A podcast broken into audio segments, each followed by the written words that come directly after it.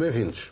Uma indenização de uma gestora pública tornada escândalo foi o rastilho de uma crise política. A ela seguiram-se demissões no governo, uma remodelação a meio gás, avisos do chefe de Estado, um debate de urgência no Parlamento, uma moção de censura e ameaças de um inquérito parlamentar, os ingredientes de um coquetel a agitar e muito a política portuguesa.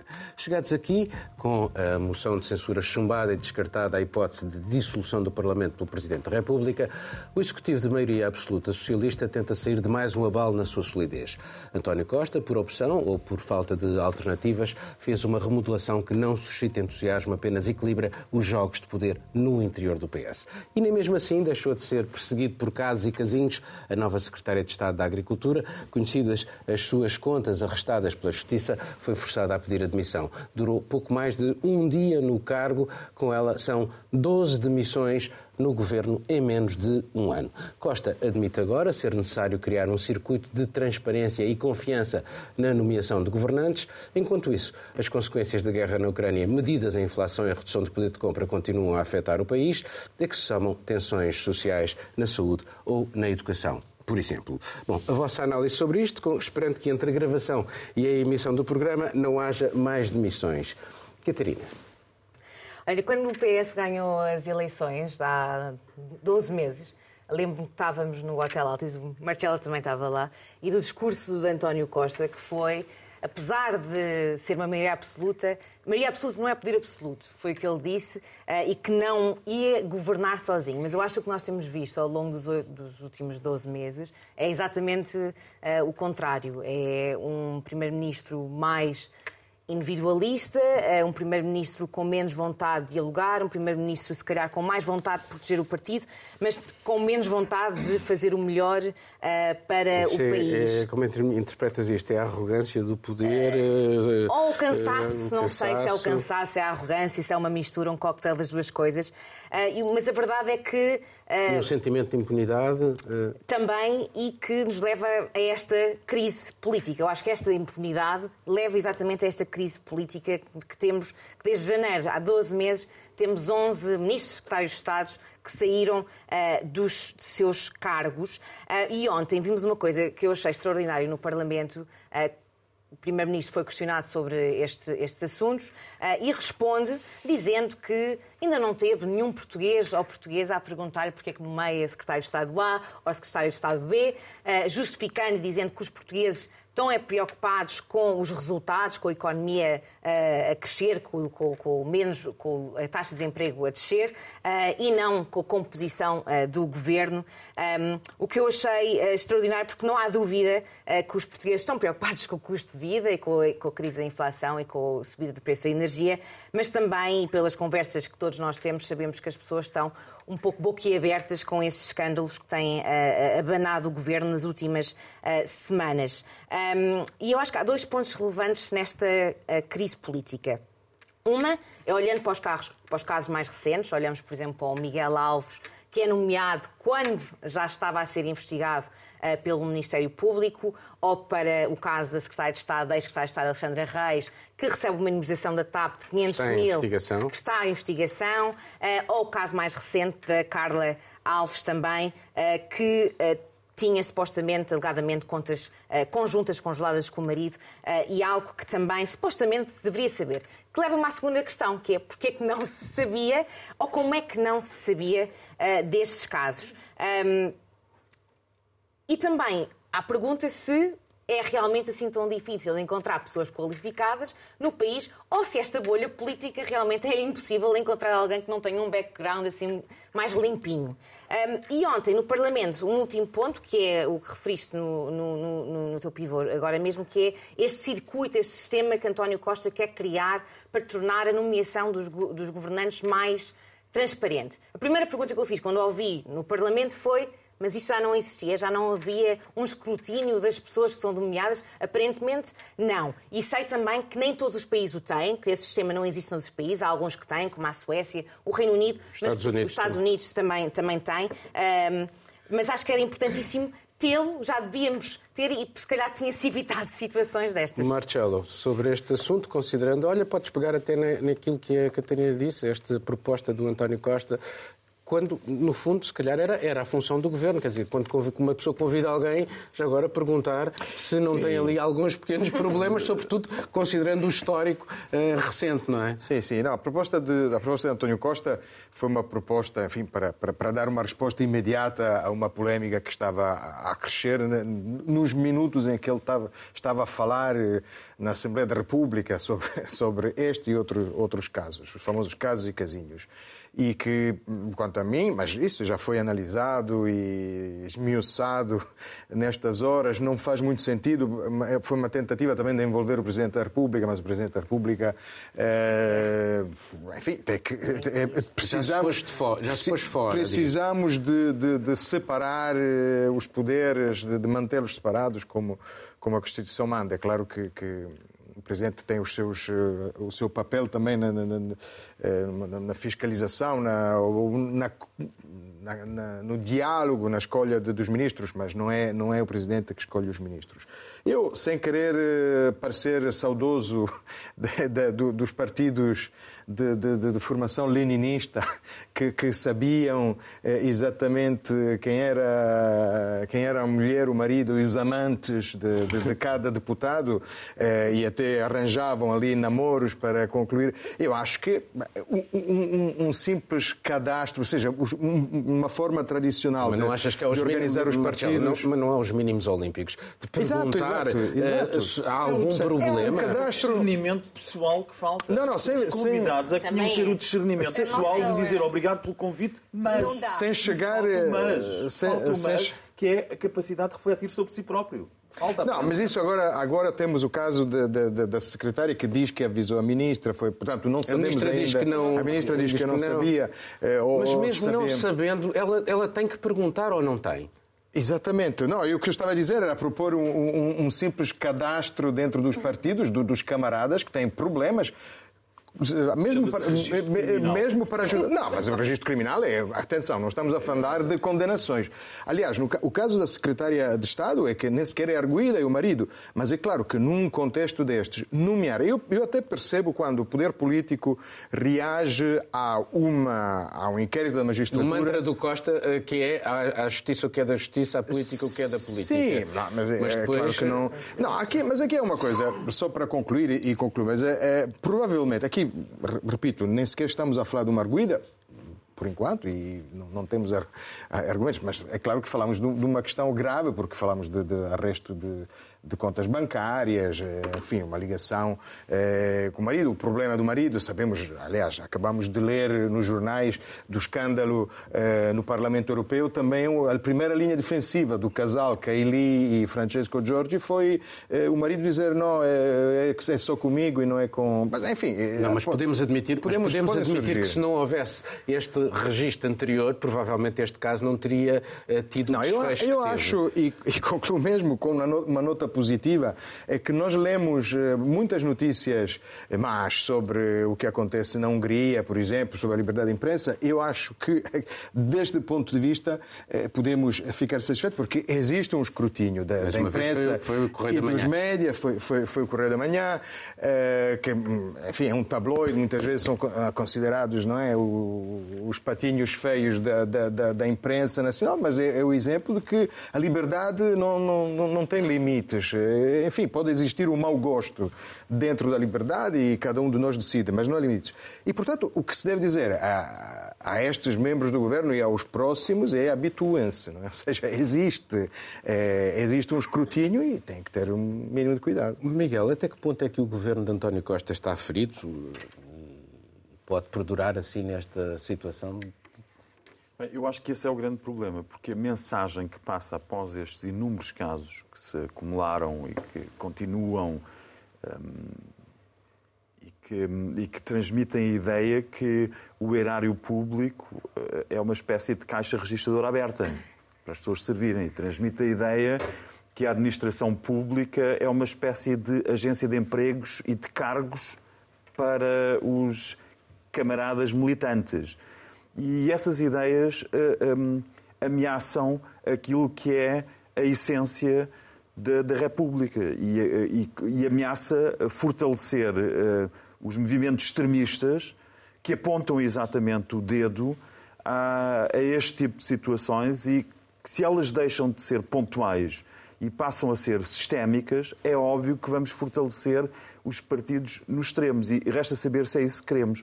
E eu penso que esse é o problema. Mas quem é o, primeiro responsável disso não é, não são os jornalistas, eh, são eh, quem é que é o primeiro responsável disso? Uh, obviamente. Porque eu, já ouvi, eu já ouvi responsáveis políticos dizer que a culpa é dos jornalistas que dão a voz aos partidos extremistas. Desculpa, eu acho que isso é, não são os partidos extremistas, eu acho que isso nem merece um comentário porque apontar os jornalistas que denunciam estes casos e que depois fazem eco das reações a estes casos, é, é o funcionamento básico, porque de dentro dos partidos afetados não vêm as vozes críticas que deveriam vir. E isto não é simplesmente o PS, porque enquanto nós temos no, o problema do PSD uh, eh, eh, é que é um, um, um rebanho tresmalhado, sem, sem ordem, nem critério, nem, nem coesão. E o problema do PS é exatamente o oposto, é que é um, é um, uma, uma, uma, um há um corpo coeso, uh, solidário até ao limite, fechado sobre si,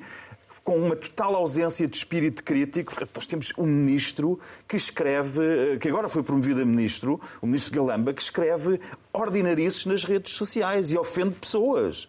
Eh, eu não percebo como é que uma pessoa nesta, nestas condições é promovida a, a ministro ao mesmo tempo que se está a despedir pessoas que, que Mas têm... ordinarices nas redes sociais, eh, nós Bem, já vimos... O ministro eh, João Soares teve que sair quando era ministro porque Por usou uma expressão elegante e queirosiana que eu era umas bengaladas, umas bufetadas que tinha que dar. Mas esse, e, e esse altura... não fazia parte do... É, está fora, está fora do, do, daquela liga do PS que se fechou sobre si, que começou. Convém, convém lembrar que isto é, tem origem no tempo de Guterres, quando Guterres se muda, uh, enquanto uh, primeiro-ministro, se muda para um condomínio fechado no centro de Lisboa, ao pé do Príncipe Real. Quando toda a gente vive em Lisboa, o ministro vive no terceiro andar, vivia e, e, e o, a mulher a dias no resto de chão e no quarto andar o desempregado. Não, o, o Guterres foi viver para um condomínio fechado e começou por levar consigo os ministros, o Jorge Coelho e mais o senhor, aquele senhor que era da energia, que depois foi aquele ministro que depois foi para, para, para uma empresa de energia espanhola, não me recordo o nome, e mais uma série de ministros, exatamente. E esses ministros começaram, a, a, os filhos desses ministros, que hoje são os secretários de Estado, e que começaram a namorar uns com os outros, começaram a, andam todos nos mesmos colégios. É uma seita fechada. E se o PS não pega, não arranja forma de se libertar dessa teia interna, nós temos aquele, ainda todos lembramos dos organigramas com os graus de parentesco dentro do Partido Socialista. E isso é, é isto aqui que nós estamos a assistir é uma consequência disso tudo. E realmente a única coisa que falta, falámos do registro criminal, é, e já ninguém vai ficar muito surpreendido, é chamarem o Zé dos Telhados para Ministro das Obras Públicas, ou chamarem o João Berardo, o Comendador João Berardo, para Secretário de Estado do Tesouro, porque eh, é preciso pelos vistos, haver uma pancada. Havia um compositor alemão, o Haydn, que dizia que no fim do concerto tinha que dar uma grande uh, bater na percussão com muita força para acordar a assistência. E nós estamos a precisar que a assistência acorde. Carolina. Eu penso assim, nesse momento, dentro do governo, né, dentro aí dos seus diversos ministérios e secretarias e tudo mais, eu penso o que poderá estar acontecendo nesse momento com relação a outros, outras possíveis situações semelhantes. Não é uma, uma coisa que ficou muito marcada nesse, nesse debate do parlamento foi que, a, a, pelo menos da parte dos jornalistas e comentadores que acompanhavam, foi que quanto mais a imprensa, não é, os jornalistas fizerem o escrutínio, mais casos vão aparecer.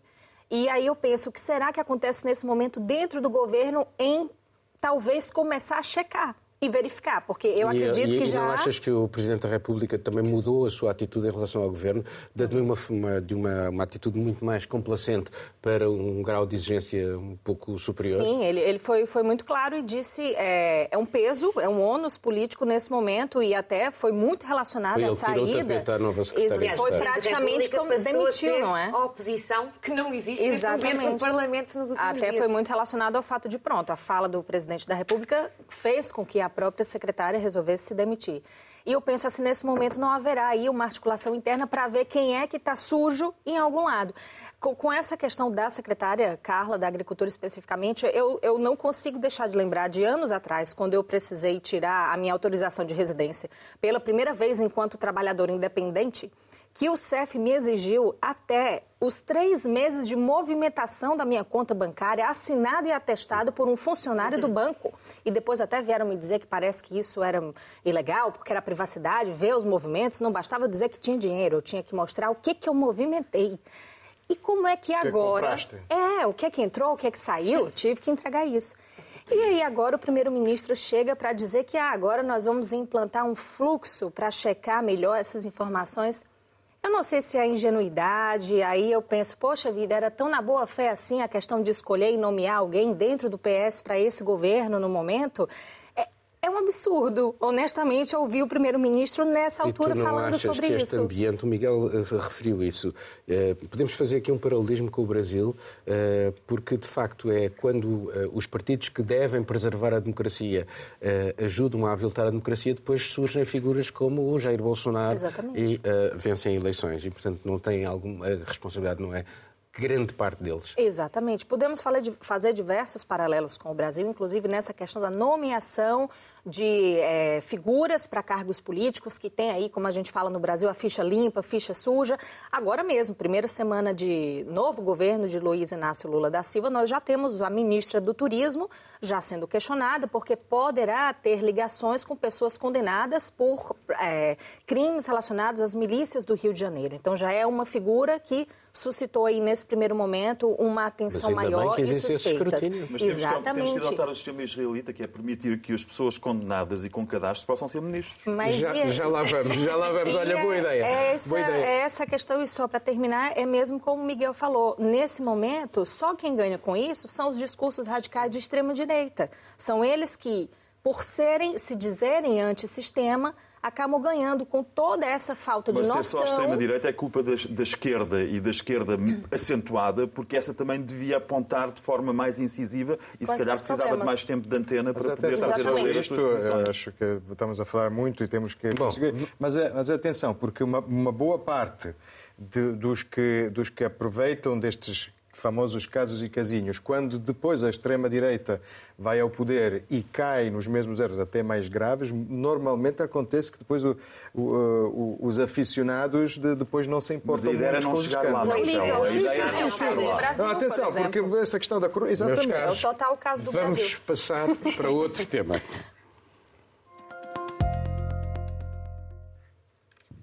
Israel começa o ano com o governo mais à direita da sua história. É o regresso ao poder de Benjamin Netanyahu, agora liderando uma coligação de que fazem parte supremacistas judeus e ultra-ortodoxos. Na agenda do novo executivo está uma revolução conservadora. Em linha de mira, a reforma do sistema judicial, dando ao Parlamento a possibilidade de promulgar leis, mesmo que sejam contra decisões do Supremo Tribunal e violem as leis básicas que servem de Constituição. O Supremo tem sido o garante do Estado de Direito em Israel, é, em simultâneo, o mais alto Tribunal de Recurso Administrativo, Civil e Criminal, mas também serve de Tribunal Constitucional.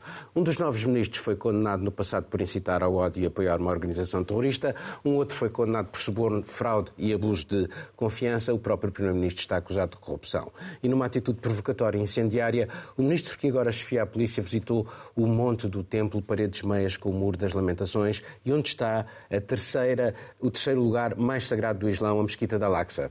No passado, casos semelhantes foram o rastilho para dias de violência. Marcelo. Este é um exemplo, no fundo acabamos o tema anterior falando precisamente de Israel com Miguel, é, é um exemplo de como muitas vezes a questão da corrupção é usada apenas como uma, uma alavanca para, para, para derrubar eh, uma determinada classe política e deixar entrar outra, e depois chega uma altura em que, em que a própria opinião pública parece, e os eleitores parecem não importar-se muito com, com, com, os casos de corrupção e com os casos judiciais, porque este é um exemplo. Por, porquê? Porque afinal prevalece sempre eh, a política. A política uh, no, seu, no seu sentido mais, mais vasto. Uh, Israel está numa, numa, numa derrapagem para, para uma um, formas de, de, de, governo e de gestão da crise enorme que tem que gerir resolver dos territórios ocupados eh, num sentido cada vez mais eh, iliberal, que é o mínimo que se pode dizer, esta famosa, este famoso oxímoron que, que, que, que o Orban inventou, mas que, pelos vistos, está, está a ter grandes, grande êxito também fora da Hungria, as democracias iliberais, ou seja, vota-se, mas depois temos, por exemplo, este, este, este projeto do, do Ministério da Justiça de de permitir ao Parlamento, com uma maioria simples, eh, eh, superar eh, os vetos do, do, Supremo Tribunal, não é? Que, que, que é um, não existe um Tribunal Constitucional, não existe uma Constituição existe igual, mas existem leis de base.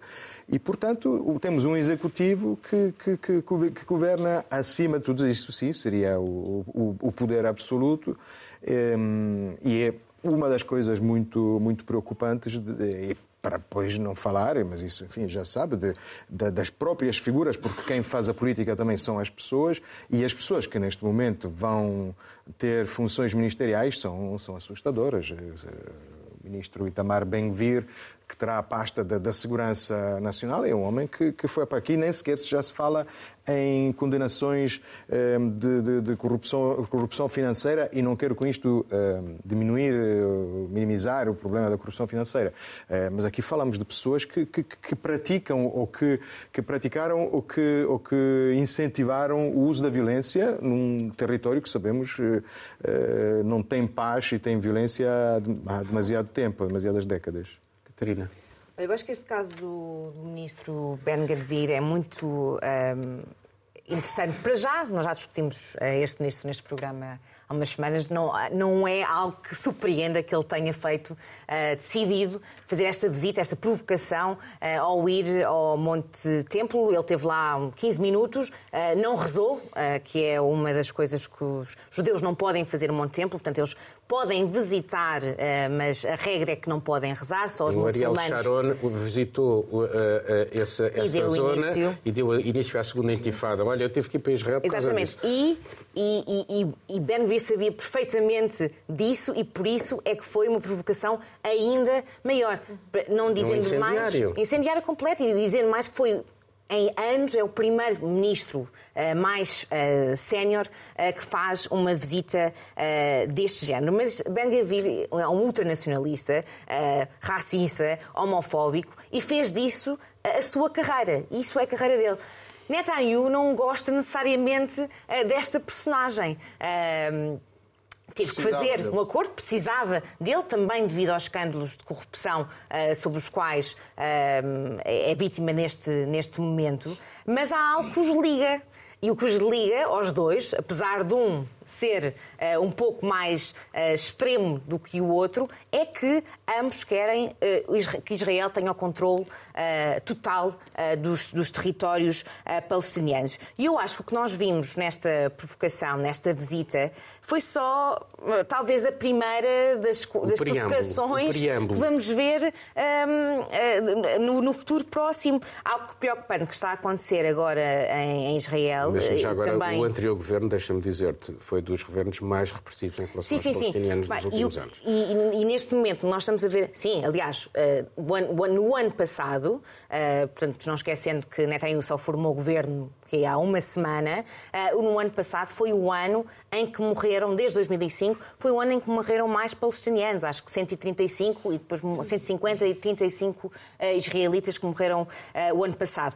E acho que esta provocação é a primeira de muitas. Uh, querem passar, ele quer passar legislação que dá mais poder às forças de segurança israelitas e aos para, para polícias matar. para, para matar, como por exemplo, algo que já fazem, algo que já fazem, é importante dizer isto, mas tornar isto lei é ainda mais preocupante, que é, por exemplo, se eu tiver uma pedra na mão, mas ainda não a tiver, por exemplo, atirado, eles podem deixa logo deixa, deixa passar matar, para... basicamente. Sim, uh, e há, há, talvez um dos elementos que a mim mais me perturba é, por exemplo, um médico dizer eu não quero tratar esta pessoa porque uh, não quero tratar esta pessoa. Não é, não é um cidadão que eu queira tratar. Uhum. E, portanto, há aqui uh, a tentativa de criar cidadãos de diferentes categorias e isso, enfim, será, será ainda mais grave, Isso acho eu. vai se acentuar sem a menor dúvida. E pegando nesse dado que a Catarina trouxe, não é que foi 2022 foi o ano mais mortal para os palestinianos nesse sentido de vítimas de ataques das forças de Israel.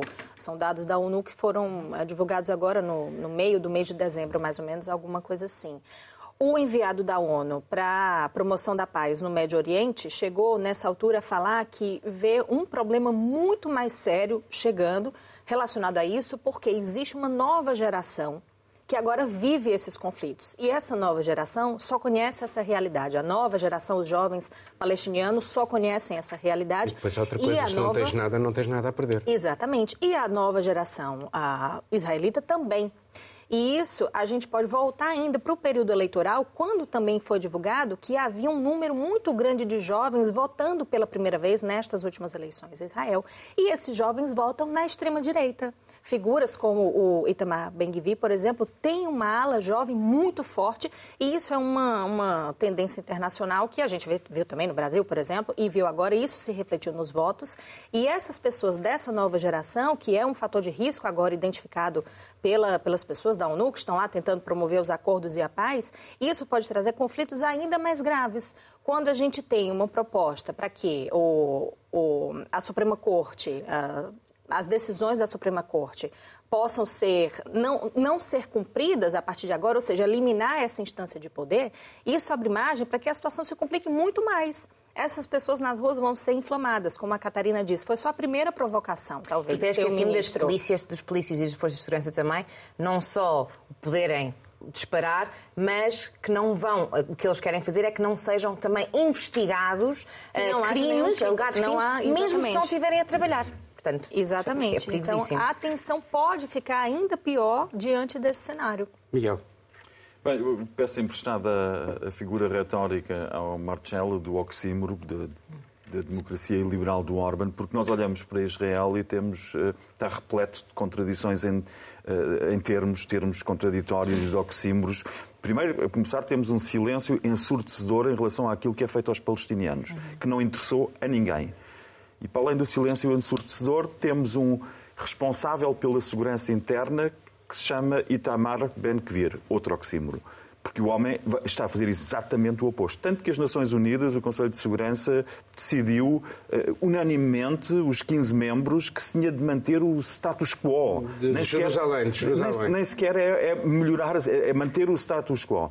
E temos também de ver que a questão de fundo, isso é o que me interessa, o que me faz acompanhar o que se passa em Israel, é ver como um país que chegou a um estado de degradação democrática interna, com Netanyahu, ou Netanyahu que, que- que, eh, eh, eh, não é fiel, fiel a quaisquer princípios, porque se os princípios que ele. Aliás, Estes são os meus princípios, mas se quiser eu tenho outros. Tem os outros. E os outros são as coligações, exatamente, citando Groucho Marx, tiraste umas palavras do bolso, quase.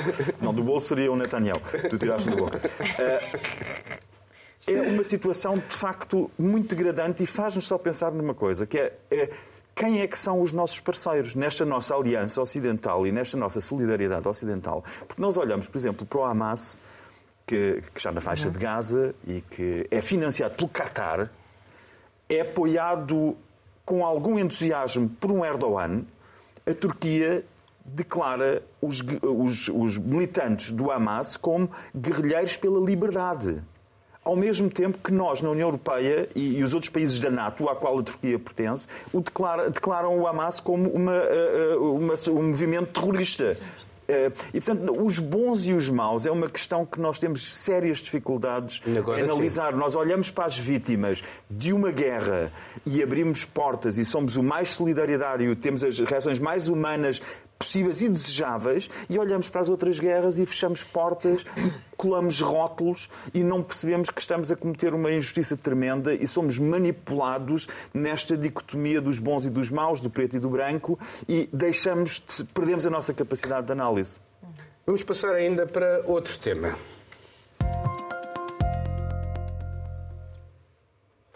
Na Colômbia, o governo anunciou um cessar-fogo com os cinco principais grupos armados do país e, apesar de um deles, o Exército de Libertação Nacional, comunista versão castrista, já ter dito que a proposta ainda carece de ser examinada, as conversações vão prosseguir. Gustavo Petro, o primeiro chefe de Estado de esquerda do país, fez da paz total, a par da justiça social e da justiça ambiental, as traves mestras do seu programa.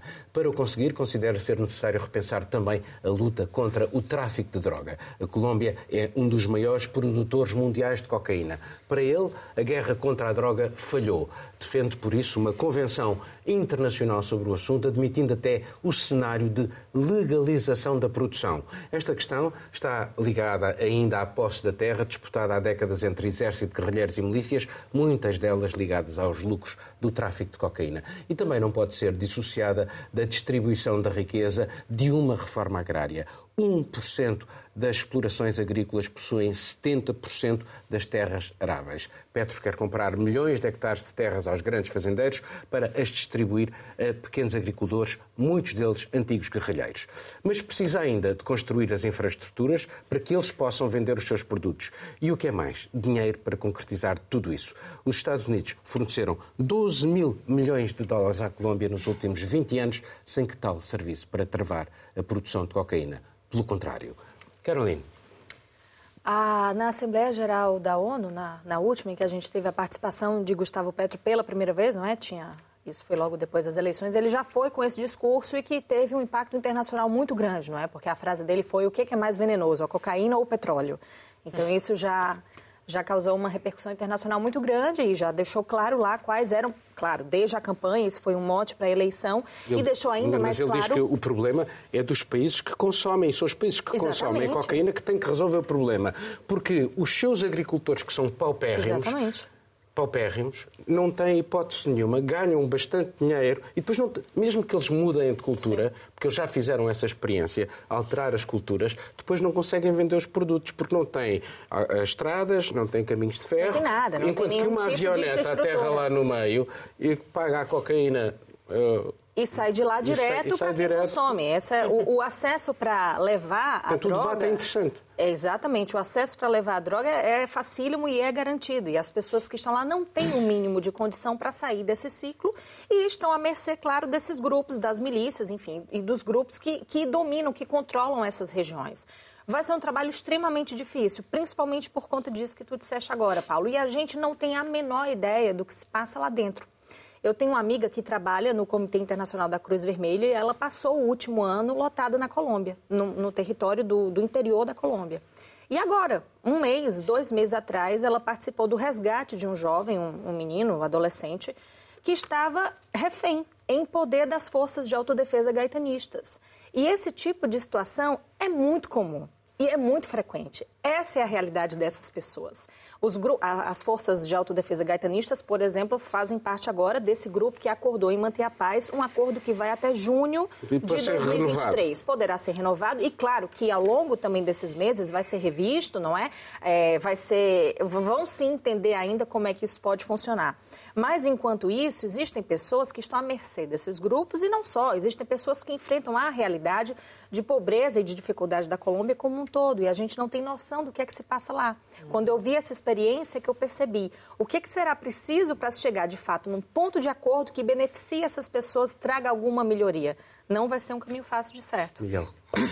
Bem, eh, de facto, o que eh, o Presidente da Colômbia pretende é inverter um pouco, inverter a situação e criar novamente um tecido de agricultura eh, mais bem distribuído. E isso foi um grande problema, tanto na Colômbia como, como no Peru, foi que o preço da produção do café baixou de tal forma, porque as multinacionais do café pressionavam terrivelmente os camponeses e pagavam cada vez menos pelo café, que uh, houve a conversão para, para se investir nas plantações de cocaína que davam muito mais dinheiro.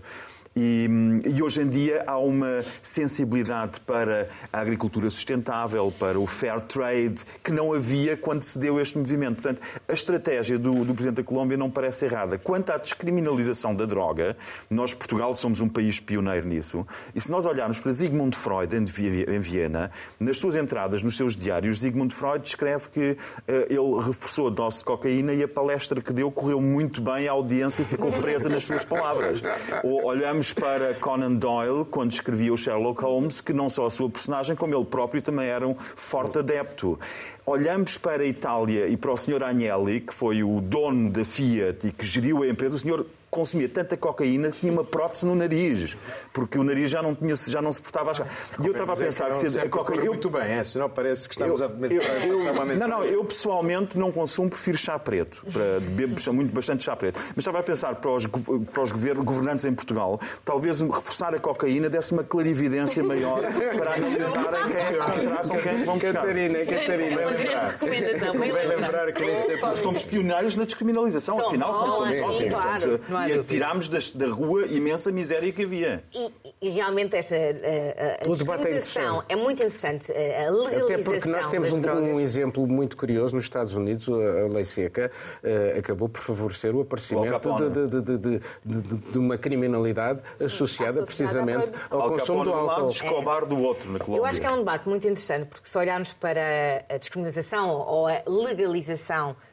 das drogas, no nosso caso em Portugal, a descriminalização, que foi um grande sucesso, com as suas falhas também, não é importante lembrar isso, às vezes não falamos sobre isso, falta de equipamento, só tivemos uhum. salas de chute este ano ou ano passado, um, mas no caso da, da, Colômbia é uma história completamente diferente. Não é? Sim, porque Portugal, são produtores, são não produtores. são consumidores. Exatamente. Nós em Portugal tínhamos um grande problema de consumo de, de, de drogas. A Colômbia é de produção de droga e é o maior produtor de cocaína no mundo. Estamos a falar de 5% de toda a cocaína que é consumida. Não sei se o Equador agora não é não, mais. mais eh, pronto. Mas é um dos, de certeza, dos maiores produtores de cocaína Existe no mundo. Um G7 5%. sim, dos G7 dos produtores de, eh, de cocaína. E, portanto, ehm, é, é, um, é um grande problema e um grande problema que Gustavo Petro tem nas mãos e nunca se pode, na, na Colômbia, falar de paz sem falar uh, do tráfico de, de drogas. Uh, Petro já disse que a uh, War on Drugs é um grande falhanço, todos nós sabemos que é um, é um grande uh, falhanço. O objetivo da War on Drugs era reduzir o consumo de droga, mas o que se fez para reduzir o consumo de drogas, incluindo na, na Colômbia, foi matar traficantes, destruir plantações. Deixa-me deixa dizer-te uma coisa: o, o, o, número de plantações de cocaína não reduziu, aumentou. Aumentou. E não só o número de plantações uh, aumentou, como o número de, de consumidores de no mundo aumentou. Nós estamos a falar, segundo as Nações Unidas, que cerca de 284 milhões de pessoas entre os 15 e os 64 anos consomem em 2020, logo aí foi um aumento de 26 ou 28% a comparar com o ano anterior. Portanto, está a aumentar, é um grande problema e é um problema que ele tem nas mãos, Marcelo, para resolver. Bom, vou-te pedir para seres rápido. Sim, muito rapidamente. É, a criminalidade organizada é, é, um problema de segurança interna e um problema de soberania do Estado. É? Quando, há uma criminal, quando há ganhos criminais tão fortes, é, são limitações da soberania do Estado. Mas no caso tão grave como, como, como a Colômbia, acaba por tornar as próprias instituições de soberania instituições criminosas. Ou seja, a guerra que houve entre os vários grupos eh, de, de criminosos, alguns políticos, outros apenas dedicados ao, ao, ao tráfico, e, eh, por exemplo, as tropas paramilitares eh, foi, foi, foi, foi, foi, foi o, grande problema deste, de países como a Colômbia. A grande ideia desta ronda negocial, que começou em Caracas em, novembro, da primeira fase, depois há uma segunda fase. Vai ser México, agora no México, sim. Uhum. Vai ser agora no México. A grande ideia foi envolver, por exemplo, Gustavo Petro enviou uh, homens, digamos, do seu círculo pertenciam ao M19. O Gustavo Petro vem de. Foi, foi, do, foi um guerrilheiro no passado. Foi um guerrilheiro, depois eh, entrou na política em 1990, numa das fases em que o M19 se dissolveu e, e se tornou uma aliança democrática. Um, Mas a grande ideia foi introduzir figuras, por exemplo, Ivan Cepeda, que é filho de um outro ex-guerrilheiro que, que fazia parte da União Patriótica. A União Patriótica foi uma espécie de braço armado das Farc no, no, nos anos 80, durante as negociações com, com o presidente Bedancourt, e, e foram dizimados. Fala-se mesmo em genocídio do, da, da, União Patriótica. Morreram milhares, foram assassinados pelo, pelas tropas paramilitares. E a ideia deste Ivan Cepeda foi in, in, incluir na negociação o, o, representante dos criadores de gado da Colômbia, que, está, que estão muito ligados à direita e, a, e esta, ao latifúndio e às tais, aos tais paramilitares. Portanto, Mas era, eles assinaram era uma um mesa precisamente com eles e eu acho que isso é, é, um, é um passo muito É um passo muito significativo. Infelizmente, esta última desmentida do, do Exército Liberal de... Mas eles não fecharam a porta. Não fecharam a porta. De certa forma, desmentiram É uma um espécie de contratempo. Reduziram, digamos, digamos, o, o, o tom triunfal, a expectativa, o tom triunfal do governo. Mas, enfim, é, vamos ver. Não, não é a primeira vez que se assinam acordos. É, vamos ver. Seria bom que fosse a última. Vamos só fazer aqui um. Vou pedir ao Manel para fazer um separador, para pôr um separador. E. Uh uma pequena ronda final uh, sobre outros assuntos que vocês queiram uh, referir. Vou começar por ti, tens que ser rápida. Um minuto, bom, não pode ser diferente, não é Brasil? Tivemos no final de semana passado a posse do novo presidente uh, e um momento, uma semana intensa de muito trabalho que tem repercutido demais, porque, entre outras coisas, já temos aí a possibilidade de se acabar com aquele segredo, sigilo de 100 anos, de alguns temas muito delicados que envolvem o ex-presidente Jair Bolsonaro e pessoas de sua confiança. Então, isso tem mexido muito com o Brasil. Uh, e a agenda internacional também é essa, não é? Agora, ficar mais atento, olhar, ver o que é que Lula pode fazer. Uma posse muito emotiva, não é? Com o povo participando. Então, foi, foi muito diferente estar lá acompanhando isso e foi só o começo. Miguel, o que é que tu Bem, destacarias? Na Alemanha um, acontecem coisas eh, preocupantes. Por um lado, o, o chanceler Scholz decide avançar contra a sua vontade com a entrega de uh, tanques à, à, Ucrânia, mas alertando para o risco disto de guerra alastrar para a NATO. Enquanto no interior da Alemanha já temos, tivemos fogo aberto com, na noite de São Silvestre com eh, centenas de detenções de jovens, de homens, eh, até aos 30, 40 anos, que disparavam um, produtos pirotécnicos contra as polícias e contra os bombeiros. Houve centenas de detenções. Um, com uma elevadíssima percentagem de uh, homens de, com, de, com, com, com, origens de, na imigração, uh, de, de, sírios, do Afeganistão, do Médio Oriente, o que mostra problemas terríveis a nível da integração e da forma como as pessoas uh, reagem à, à sua inatividade. Não vai potenciar, digamos, o discurso de extrema-direita? Está a, a, a influenciar e a reação dos partidos ao centro, infelizmente, é só falar sobre sobre uma eventual proibição dos produtos pirotécnicos, como se essa fosse a solução. E, além disso, tens o problema da extrema-direita na Alemanha infiltrada no exército e na polícia. Enfim, que é, que é a, a, a outra face da mesma moeda. Tem acesso a outra pirotecnia. É.